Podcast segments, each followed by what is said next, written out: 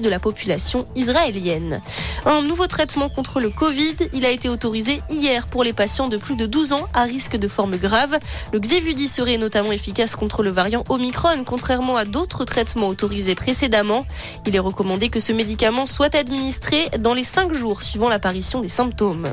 Dans le reste de l'actualité, 4 ans de prison ferme. Un homme a été condamné hier par le tribunal de Béziers pour avoir diffusé sur les réseaux sociaux la photographie de la tête décapitée de Samuel Ce professeur des Yvelines, victime d'un acte terroriste en octobre 2020. Le trentenaire a également été condamné pour avoir tenu des propos racistes sur Internet. Trois Américains condamnés à la prison à vie, ils ont été reconnus coupables hier du lynchage à mort d'un jeune jogger afro-américain en février 2020 dans l'état de Géorgie. Un crime raciste qui avait alimenté la colère des manifestants du mouvement Black Lives Matter à l'été 2020. Villeurbanne en fête, la ville du Rhône devient cette année la première capitale française de la culture. La municipalité a fêté ce statut avec des feux d'artifice et des spectacles hier, marquant le coup d'envoi de 700 événements culturels tout au long de l'année.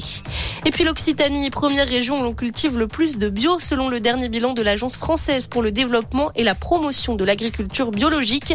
La surface agricole occupée par le bio en Occitanie représente plus de 433 000 hectares, loin devant la deuxième région, la Nouvelle-Aquitaine, et c'est plus de 245 000 hectares. Bonne journée à tous.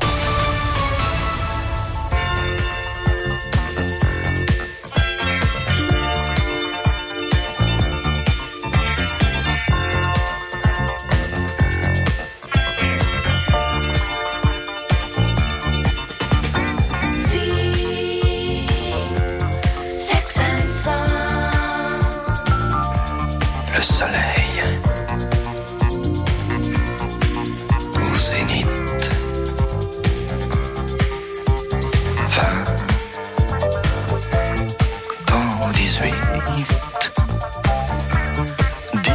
temps à la limite.